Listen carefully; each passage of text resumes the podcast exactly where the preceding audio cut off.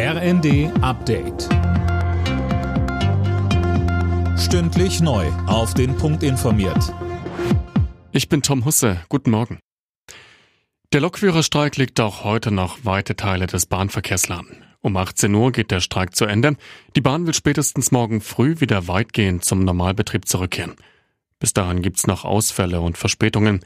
Einer der streikenden Lokführer, Philipp Grams, sagte im ZDF, die Züge sind natürlich nicht da, wo sie sein sollten. Die Deutsche Bahn wird wahrscheinlich den ganzen Tag noch mit damit zu kämpfen haben, den ganzen Abend noch zu kämpfen haben. Und jetzt liegt es an der Bahn, ob wir wieder an den Verhandlungstisch zurückkehren als GDL, wenn ein vernünftiges Angebot kommt oder eben nicht. Das müssen jetzt die Gremien der GDL entscheiden.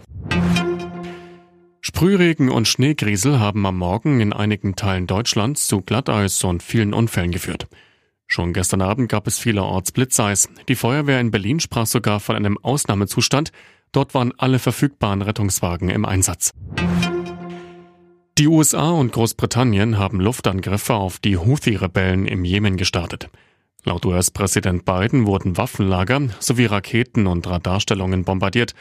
Sönke Rölling, das ist ja eine Reaktion auf die andauernden Angriffe auf Schiffe im Roten Meer. Und Biden hat schon mit weiteren Maßnahmen gedroht, sollten die Angriffe auf Handelsschiffe nicht aufhören. Die Houthi greifen seit Beginn des Krieges zwischen Israel und der Hamas Schiffe im Roten Meer an.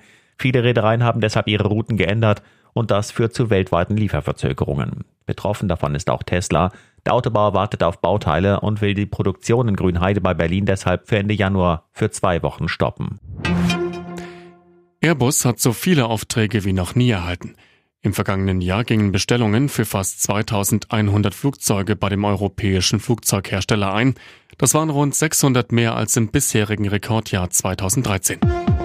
Alle Nachrichten auf rnd.de